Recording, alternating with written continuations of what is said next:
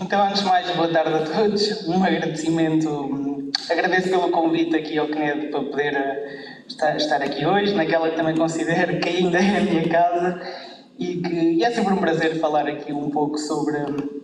o direito do trabalho e as implicações que o direito do trabalho tem tido na realidade de todos nós.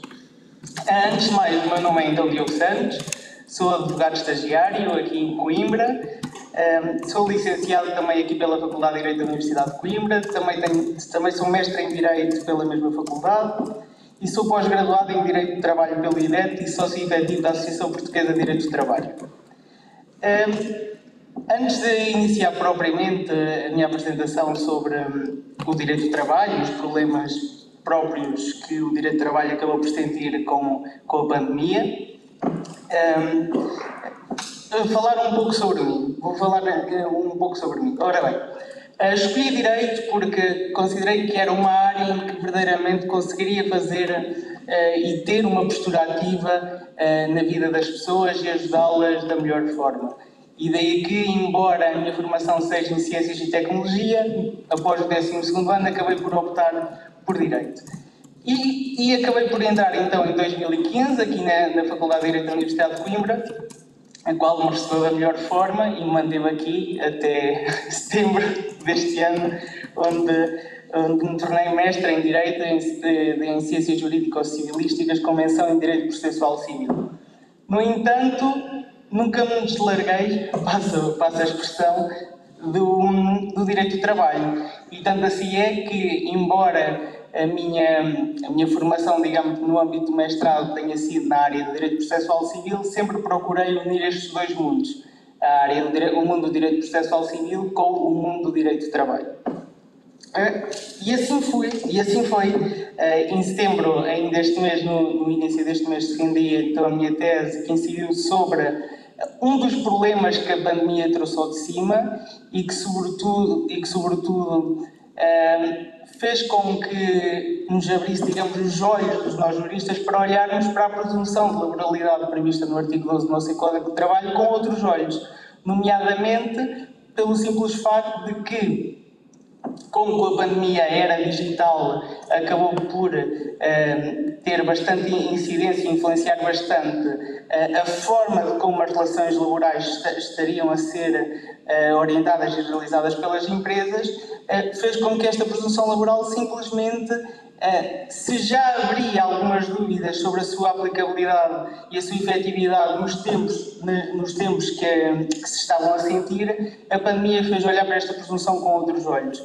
Desde logo,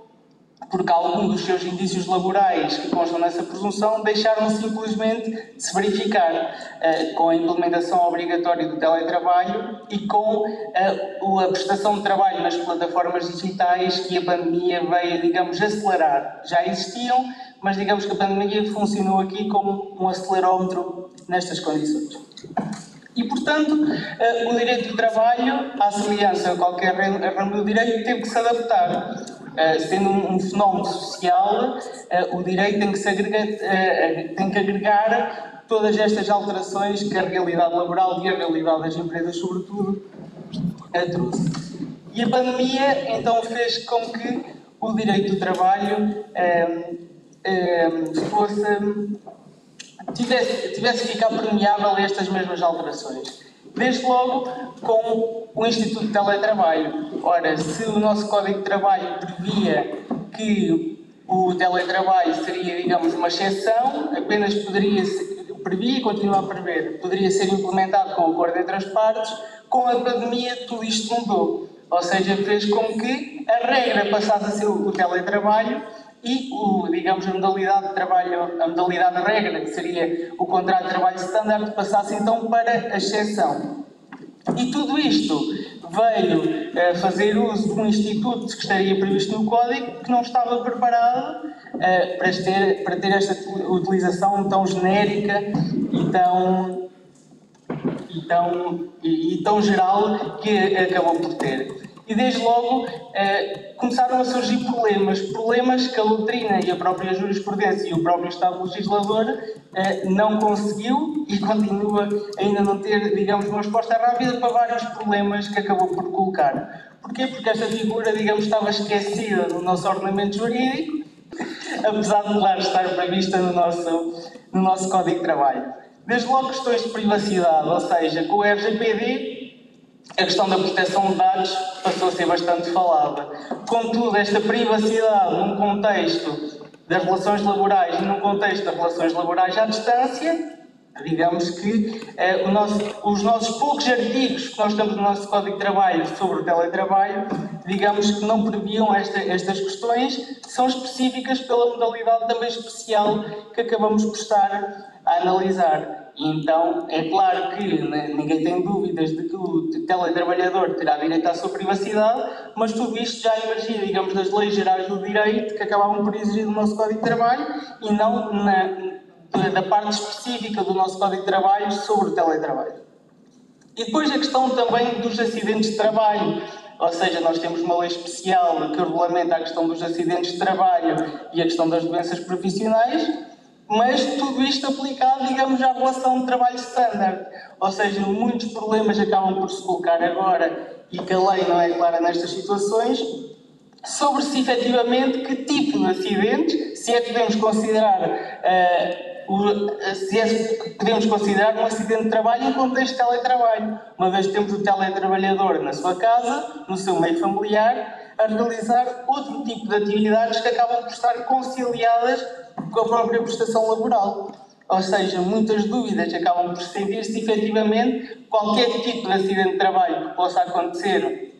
no contexto, digamos, doméstico do teletrabalhador, se efetivamente podemos enquadrar juridicamente como um acidente de trabalho. E depois a própria questão das doenças profissionais. Ou seja, é certo que, digamos, que o teletrabalhador regra, que é aquele que está por exemplo, a realizar trabalhos administrativos em casa, acaba por estar uh, sentado maioritariamente no seu tempo, ou seja, existem certas doenças que, que acabam por surgir. E, portanto, até que ponto que estas doenças na parte da coluna, uh, ou seja, que derivam desde estar sentado eh, durante as 8 horas diárias seguidas em contexto de trabalho, as próprias tendinites também podem surgir por estar eh, constantemente no computador, até que ponto isto não pode ser considerado uma doença profissional e ser aplicável a, a, a, lei especial dos acidentes de trabalho. Tudo isto acaba por, acaba por não, ainda não existir uma resposta sobre isto e, e pensamos que a própria resposta estará na doutrina que atualmente também se encontra a debruçar sobre estas situações e esperamos uma resposta. Mas nestes dois anos que já temos de pandemia, digamos assim, de quase dois anos,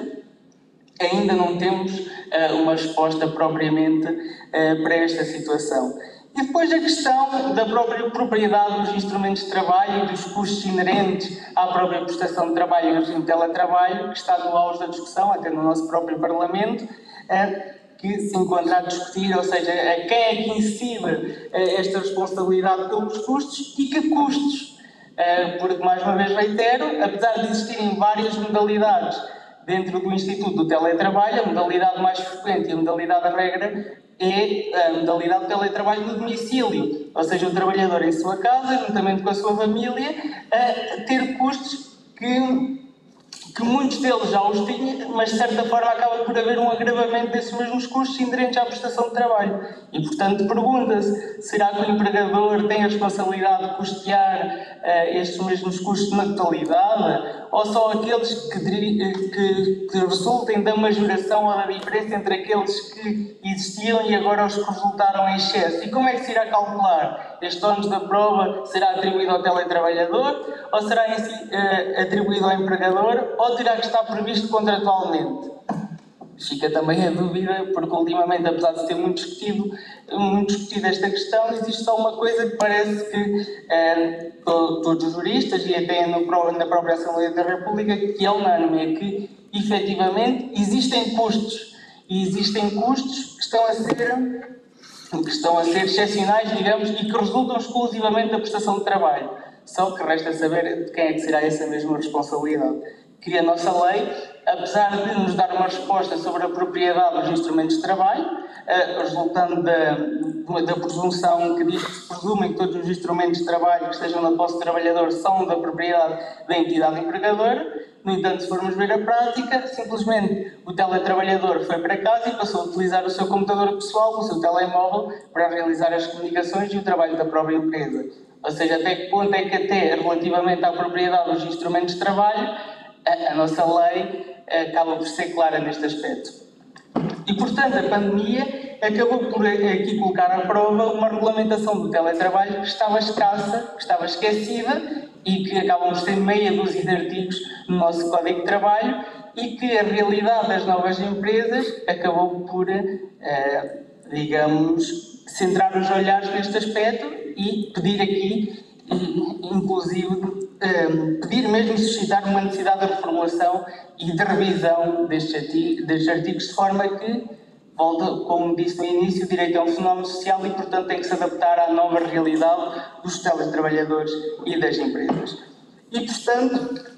eh, o Instituto do Teletrabalho acabou por uh, sofrer aqui, digamos, uma, uma, um abanão, passa a expressão, com este embate da pandemia nas relações laborais. Sendo certo que a nova realidade das empresas é que já estão a pressupor do teletrabalho como uma forma de trabalhar, ou seja, muitas das contratações que estão a ser hoje, já estão a, os trabalhadores já estão a ser contratados para a modalidade de teletrabalho e não aquilo que acontecia antes da pandemia, que era os trabalhadores estarem a ser contratados para a modalidade de trabalho standard e depois então com a pandemia é se estabeleceu o acordo entre as partes para uh, passar a adotar e realmente ser viável, até na questão da minimização de, custos para a empresa, uh, na questão de, da adoção do teletrabalho. Ainda que a nossa própria lei apenas preveja uma duração máxima de 3 anos para estas, digamos, conversões contratuais de contratos da modalidade standard para contratos em teletrabalho eh, que já estivessem em vigor na empresa. Um dos pontos que a pandemia acabou por alertar e, e, de certa forma, chamar a atenção para um problema que já não é novo, mas que mais uma vez nasceu perante a inércia do, do nosso legislador, foi a questão das sucessivas violações ao direito à desconexão em contexto de teletrabalho. Ou seja, aquele direito que a doutrina se dividia sobre será que se deve, será que se deve prever expressamente ou será que não, mas toda a gente sabia que existia, parece que tem bom rigor na prática, nem as empresas, nem muitas vezes os próprios trabalhadores tinham consciência que ele existia. E, portanto, mais uma vez, lançou aqui para a discussão a questão da previsão ou não deste direito à desconexão. Sendo certo que existem alguns autores que dizem que este direito à desconexão já existe, ou seja, não há dúvidas que existe e, portanto, não é necessário prevê-lo legalmente, é, desde logo surge logo pela limitação aos períodos normais de trabalho e, pela, e pelo dever da entidade empregadora respeitar os períodos de descanso e do trabalho do prestador, eh, do prestador, neste caso é o, é o trabalhador, contudo, se formos para o teletrabalho, o trabalhador está em sua casa e digamos que não existe um toque de uma campainha para entrar e para sair, como é que efetivamente, de acordo com a previsão que temos no Código de Trabalho, conseguimos tutelar este mesmo direito que tem uma ligação umbilical com o bem-estar físico e psíquico e com a própria saúde do teletrabalhador e do trabalhador em sentido genérico. E, portanto, se há coisa que esta pandemia veio também fazer, foi lançar, mais uma vez, um novo olhar sobre este direito à desconexão. E veio mais uma vez chamar a atenção que é necessário que este direito esteja previsto, desde logo para mudar mentalidades e para fazer uma ruptura daquela mentalidade empresarial do do always on, ou seja, só se estiveres ligado à empresa constantemente é que serás um trabalhador produtivo e, portanto, só assim é que serás promovido e, portanto, só assim é que terás maior produtividade. Quando os vários estudos têm sido feitos, inclusive na própria União Europeia, é que não é necessário um trabalhador uh, trabalhar 12, 14 horas, quando nem o nosso Código de Trabalho prevê, uma vez que tem a limitação das 8 horas diárias, para ser produtivo ou para ser mais valorizado do que os restantes. Ou seja, um trabalhador, ao trabalhar as 8 horas diárias, seja uh, fazendo uso a esta proteção uh, do seu bem-estar físico e psíquico, uh, certamente conseguirá obter a mesma produtividade que um trabalhador que trabalhe mais. E é esta linha da União Europeia que tem sido defendida e que acabou por entrar e, e que naturalmente terá que ser absorvida pelo nosso ordenamento jurídico nacional nesta questão da implementação de um direito à desconexão. E esta questão com o teletrabalho acaba por também ganhar maior relevo quando, por exemplo, um dos requisitos para que seja implementado um regime de isenção de horário é a própria existência de teletrabalho. Ou seja, já estaríamos numa perspectiva de teletrabalho de domicílio, em que o teletrabalhador está em sua casa, juntamente com a sua família, e acaba por ser, digamos, pai, marido, eh, muitas vezes filho e também trabalhador ao mesmo tempo. Se juntarmos a isto o regime de isenção de horário, em que simplesmente deixam de existir as 8 horas diárias como limite, então este direito à desconexão até acaba por ser difícil de, de, sabermos até que ponto é que este direito de desconexão acaba por ser aplicado, sendo certo que terá que ser naturalmente aplicado. E, portanto, hum, esta questão de uh, o regime de isenção de horário poder uh, existir em teletrabalho, acabo por não, não concordar muito com esta questão, porque simplesmente permite, para além de que uh, a questão do, do, teletrabalhador, do teletrabalho à distância, ou seja, do trabalho à distância, não existir esta ligação entre a entidade empregadora e teletrabalhador como existe no regime de trabalho standard, ou seja, esta pressão, uh, esta pressão sobre o, teletrabalhador e o regime de teletrabalho, esta pressão acaba por existir de outra maneira porque é pelos meios tecnológicos, ou seja, a qualquer momento o trabalhador tem, por exemplo, o seu, o seu correio eletrónico ou rubro, sempre, sempre, sempre a chover e-mails, o seu telemóvel sempre a tocar e, portanto, se ainda estiver ao abrigo de um regime de isenção de horário, simplesmente isto poderá permanecer durante todo o dia, já para não dizer durante toda a noite. E, portanto, seria importante existir aqui uma limitação desta questão de isenção de horário quando aplicada em contexto de teletrabalho e eh, este direito à desconexão deveria ser consagrado expressamente, mas eh, ainda faço aqui apenas uma pequena observação, é que deveria ser consagrado expressamente na esfera dos deveres da entidade empregadora. Isto porquê? Apesar do problema poder acontecer dos dois lados, ou seja, o empregador quer sempre mais do trabalhador, o problema também pode acontecer uh, uh, do lado do trabalhador, isto é, o trabalhador nasceu e viveu a pensar de que quanto mais, quanto mais trabalhar, mais, digamos, objetivos e mais sucesso irá ter profissionalmente. E, portanto, também é preciso, de certa forma, acabar com esta cultura e com esta mentalidade de que tenho que trabalhar mais, tenho que trabalhar mais para poder, digamos, chegar aos olhares, ou poder ser falado, ou poder chegar à atenção do meu patrão.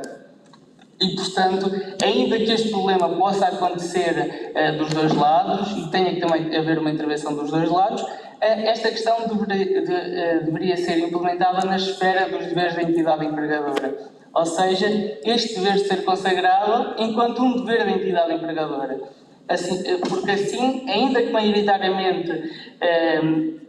é, ainda passa, maioritariamente, ainda que esta questão passe a acontecer também na esfera do trabalhador, eh, maioritariamente isto acontece eh, por influência e por pressão da entidade empregadora e, portanto, ao ser consagrado na questão dos deveres da entidade, da entidade empregadora seria um passo grande uh, no sentido de este direito à desconexão uh, ganhar vida, digamos assim, na esfera das relações laborais. Por outro lado, a contratação coletiva e a questão da negociação coletiva nas relações laborais tem aqui um grande painel de atuação. Porquê? Porque ainda que o Estado possa legislar sobre esta matéria, não consegue uh, ir de acordo a todas as especificidades que certas profissões têm. E, portanto, a partir do momento que a contratação coletiva é feita uh, e criada e constituída pelos próprios trabalhadores da área, ou seja, estaria, seriam os próprios profissionais da área com os conhecimentos específicos sobre, aquele, sobre, aquele determinada, sobre, sobre aquela determinada atividade que acabariam por, uh, digamos, uh, negociar coletivamente qual a melhor forma deste direito à desoneração poder ser implementado naquele tipo de atividade. Ou seja, eh,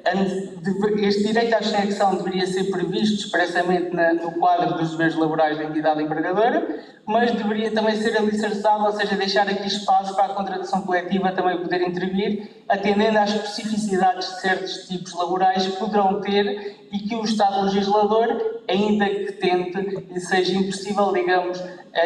alcançar todo este tipo de especificidades. E depois a questão,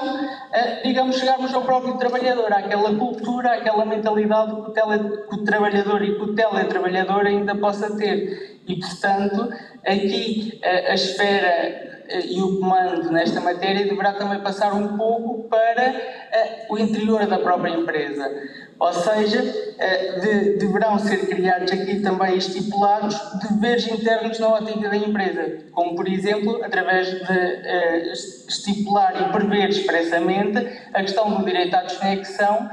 no regulamento interno da própria empresa. A partir do momento que um trabalhador celebra um contrato de trabalho, ao mesmo tempo é-lhe dado conhecimento do regulamento interno de determinada empresa, ou seja, a partir do momento que o trabalhador entra nas portas da empresa ou que se mantenha na sua casa ou serviço dessa empresa estiver na modalidade de teletrabalho, já estará consciente eh, que terá um direito à desconexão, ou seja, que a partir de determinada hora é precisamente período de descanso e que será período de descanso que até mentalmente ele deverá entender e praticar.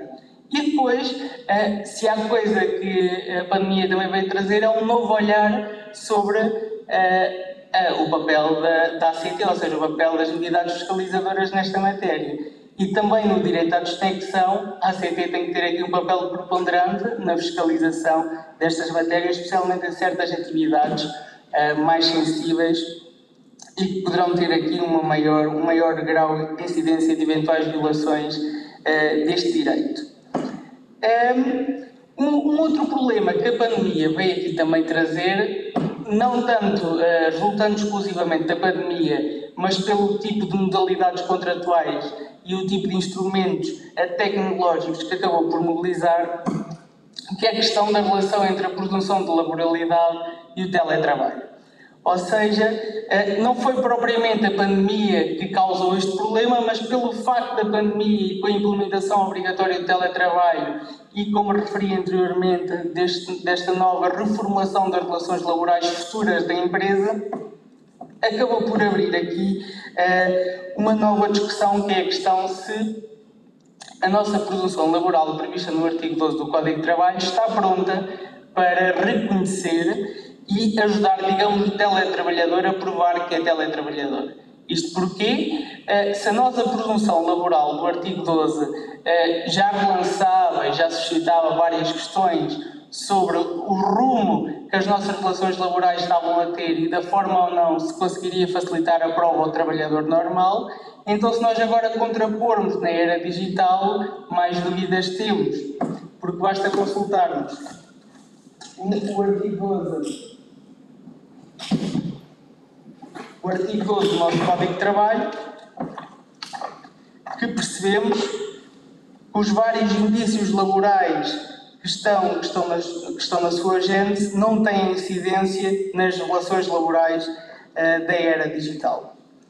Desde logo basta vermos, por exemplo, a linha A do, do artigo 12 que nos diz que se, uh, presume-se a existência de contrato de trabalho quando na relação entre a pessoa que presta uma atividade e outra ou outras que dela beneficiam se verifiquem algumas destas características. A jurisprudência tem dito que bastam pelo menos duas. No entanto, é preciso que ainda essas duas eh, se verifiquem na prática. E, portanto, a linha A diz-nos que é necessário que a atividade seja realizada em local pertencente ao seu beneficiário ou por ele determinado. Ora, se pensarmos no regime de teletrabalho e na modalidade que tem sido utilizada mais frequente, regra geral, o teletrabalhador não está em qualquer, em qualquer estabelecimento que seja da propriedade da empresa, mas sim na sua própria casa. E ou por ele determinado, a última parte da linha ou por ele determinado. Ora, se pensarmos que a regra geral do teletrabalho é que o teletrabalho só pode ser implementado por acordo entre as partes, este último, esta parte final da linha A também não se verifica uma vez que o teletrabalho não pode ser determinado unilateralmente, mas sim sempre por acordo entre as partes. Depois, se olharmos para a própria linha B, que nos diz que os equipamentos e instrumentos de trabalho utilizados pertencem ao beneficiário da atividade, ora, mais uma vez, voltamos ao mesmo. O, a modalidade mais frequente é o teletrabalho no domicílio, em que o teletrabalhador acaba por utilizar o seu próprio computador, os seus próprios materiais e, portanto, ainda que o nosso Código de Trabalho preveja a presunção da propriedade dos instrumentos de trabalho, que nos diz que se presuma eh, que os instrumentos de trabalho que estão a ser utilizados pelo teletrabalhador são da propriedade da entidade empregadora, esta presunção pode ser sempre elidida e pode ser elidida pela própria realidade. Ou seja, mais uma vez, este indício laboral serviria para facilitar a prova do teletrabalhador em provar que é teletrabalhador, cai. A própria linha C que nos diz que o prestador de atividade observa horas de início e termo da prestação determinadas pelo beneficiário da mesma. Ora, como, como acabámos de ver, a pandemia veio aqui trazer sucessivas violações ao direito à desconexão. E, portanto, a, a barreira que separa, que separa o tempo de trabalho e o tempo de descanso muitas vezes nunca chegou a existir. E depois alicerçado também ao facto de o teletrabalho ser requisito para a implementação da isenção de horário, desde logo na modalidade de não sujeição, não sujeição aos limites ao período normal de trabalho, mais uma vez, não temos aqui, digamos, um horário de trabalho previsto expressamente, nem previsto na prática. Ou seja, o prestador da atividade não observa horas de início nem de termo da prestação. E, portanto, chegamos mais uma vez a uma conclusão: é que este indício laboral também não se verifica na prática. E depois a linha B diz-nos que seja paga com determinada periodicidade uma quantia certa ao prestador de atividade como contrapartida da mesma. Esta aqui acaba por ser a linha que a regra geral acaba por se verificar. Mas se pensarmos nas novas relações laborais que estão a ser constituídas por via das plataformas digitais, o que é que acontece? Muitas vezes não temos uma quantia certa, temos uma quantia variável ou uma quantia que não está, que não está determinada aqui no código que é paga em moeda eletrónica, ou seja, as designadas bitcoins ou, outras, ou outro tipo de moedas eletrónicas, faz com que, digamos, não tenhamos uma quantia certa. Porquê? Porque muitas vezes o trabalho e prestações laborais eh, são feitos ao abrigo da retribuição variável, ou seja, sim, temos uma quantia base, mas o valor recebido pelo trabalhador nunca é o mesmo todos os meses uma vez que se trata de uma quantia que vai variando com o do trabalho que o prestador, eh, e neste caso visa e quer ser, teletra quer ser trabalhador, eh, recebe, porque nunca faz o mesmo trabalho, o mesmo número de trabalho todos os meses, ou seja, se a partir desta linha D poderia ser, colocaria menos problemas, eh, se juntarmos a isto à modalidade que tem sido utilizada nos contratos celebrados à distância e à questão do trabalho nas plataformas digitais, teremos sempre uma retribuição variável e que muitas vezes não tem propriamente um rastro pelo tipo de moeda que é utilizado e pelo tipo de forma de pagamento eh, que é utilizada para o pagamento da prestação laboral do, do trabalhador.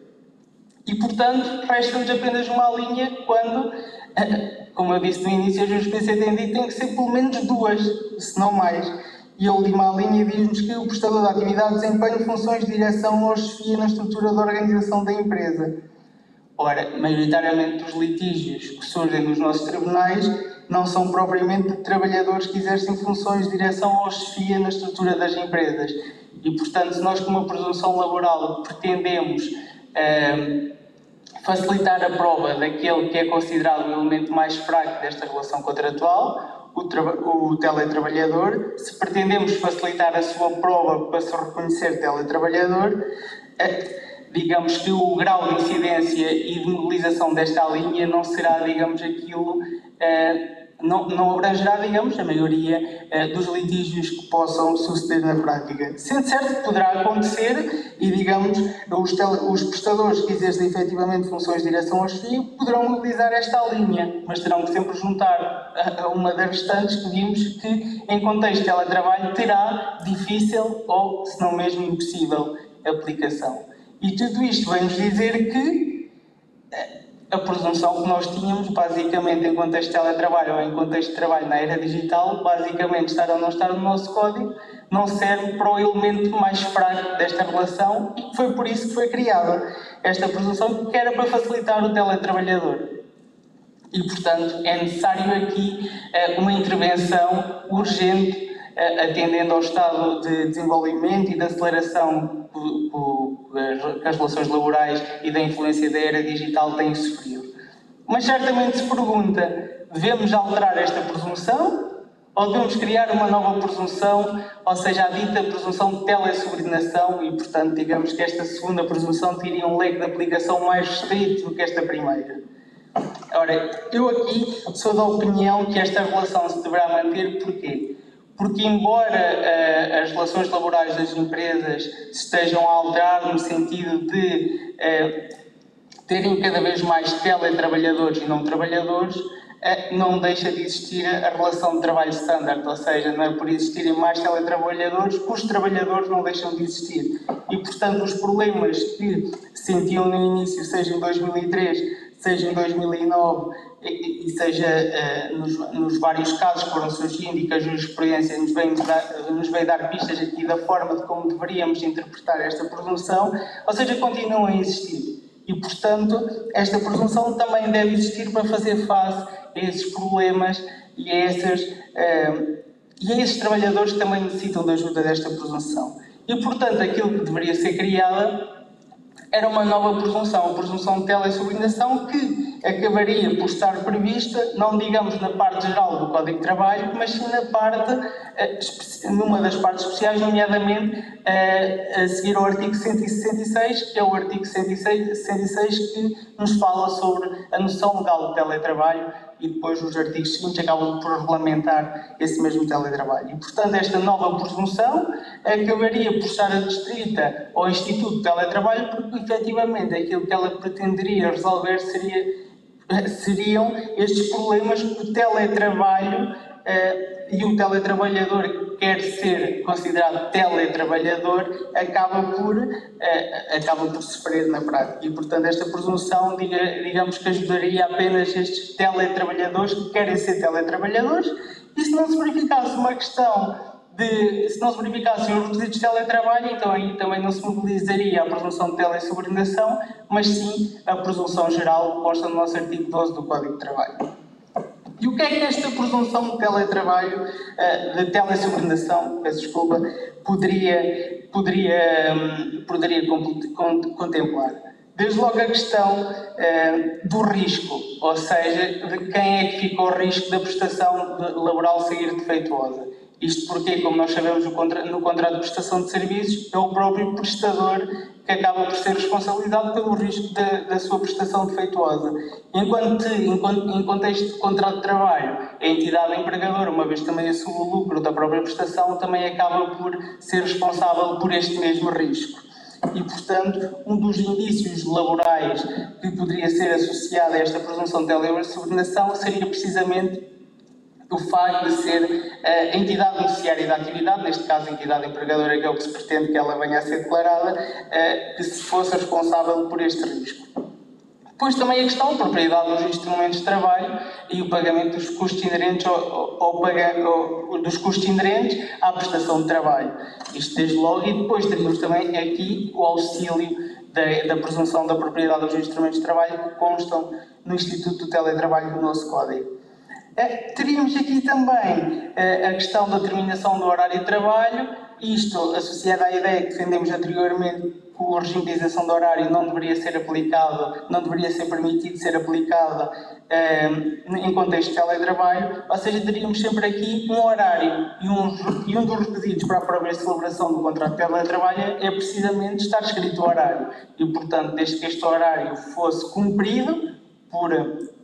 por influência do direito à desconexão, eh, do direito à desconexão que obriga que efetivamente após o período normal de trabalho o trabalhador se possa desconectar, então teríamos, digamos, um horário de trabalho. Sendo certo que esta questão de teletrabalho seria sempre a mais difícil de se verificar, por também esta questão de mentalidade que o trabalhador, que ao ser pai, ao ser filho, ao ser marido e ao ser trabalhador ao mesmo tempo, poderá comportar na, na divisão dos seus dois mundos, o mundo profissional e o mundo pessoal e familiar. E depois a questão, se não a mais importante, da existência de uma pegada digital.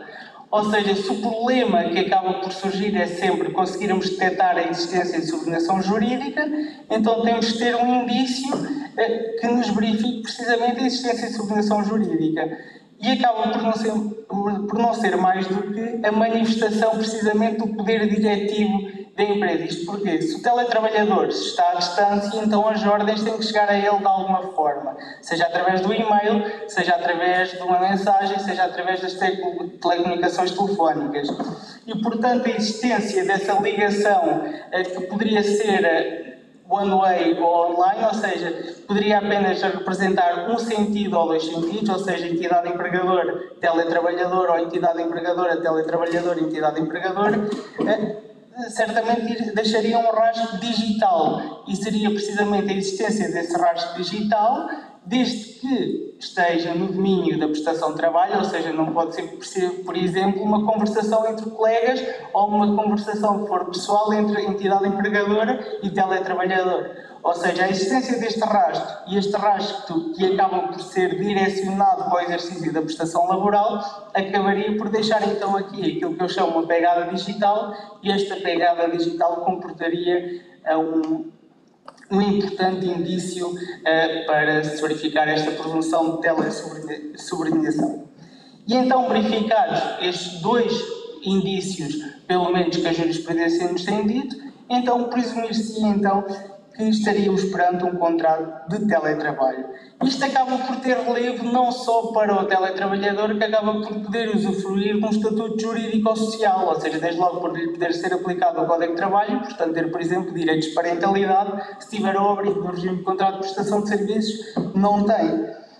Ou seja, isto acaba por ter influência também para o interesse público do próprio Estado, pelo simples facto de não, estar, uh, não, estar, não, não estarmos perante um contrato de trabalho, deixa também uh, de não serem feitas certas contribuições sociais que acabam por ter um impacto também uh, no nosso Estado social e que permitem, por exemplo, quando surgiu a pandemia, o Estado lançar mão de apoios para ajudar as próprias famílias. E depois também é, nós já sabemos que numa questão de, de litígio laboral, é, geralmente o trabalhador é sempre o último a reagir. Ou muitas vezes quando reage é quando já está numa perspectiva de cessação de contrato e não de início ou de vigência contratual. E, portanto, aquilo que, que, se tem sentido, e acaba por ser o reflexo da nossa própria jurisprudência laboral, é que o, o trabalhador só surge numa parte muito final uh, do, do, da sua relação contratual. Isto faz com que aqueles meios de prova que ao início seriam certos e que estariam bastante evidentes, acabam por, acaba, por, acaba por ser promovida uma erosão desses mesmos meios de prova. E quando finalmente o, o trabalhador ganha força para reagir, não tem meios de prova e, portanto, terá que lançar mão das presunções laborais que constam no nosso código que servem precisamente para facilitar essa prova. Mas mas mesmo assim, para se verificar essas presunções laborais, é preciso que existam indícios e, portanto, tem que haver aqui uma resposta do nosso Estado ao, ao legislar ou alterar a presunção que existe, que se afigura atualmente incapaz para fazer face a estes novos problemas eh, que vimos. Sendo certo que, em último caso, seja a perspectiva de interesse público do Estado, seja o interesse privado do próprio trabalhador em obter esse estatuto jurídico-social, estaremos sempre a falar da dignidade laboral do próprio trabalhador, que está prevista na nossa Constituição e nos vários tratados um, eh, internacionais de Portugal um, é membro e acabou por subscrever. E, portanto, eh, esta ideia não apresenta só raízes nacionais, apresenta raízes também europeias e internacionais, e é um problema eh, bastante atual e que está a ser bastante falado a nível internacional e na União Europeia. E, portanto, eh, acabo por, acabo, acabo por aqui lançar mão destes três problemas que acabaram por ter e lançar um novo olhar fruto da pandemia, mas que certamente a doutrina, a própria jurisprudência e o próprio legislador certamente terá que encontrar uma solução para fazer face aos mesmos. Uh, não sei se escapei muito ao tempo, mas pronto, desde logo, obrigado por toda a atenção. Não sei se tem algumas dúvidas e desde logo muito obrigado ao Tolicinho por me ter estado aqui a ouvir. É sempre um exemplo para mim.